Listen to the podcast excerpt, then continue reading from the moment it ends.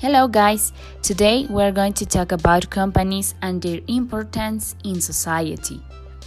I think that organizations aren't buildings, branches, or cars.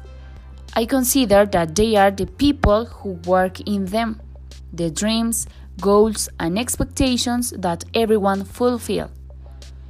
Each company is directed to a different industry. The daily activities that organizations carry out depending on it.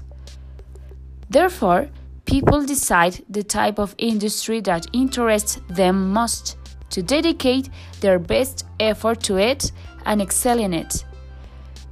The individual work of each employee will be an essential part of achieving the goals. I think the factor that guides the business world is not the machines, it is clearly the ideas.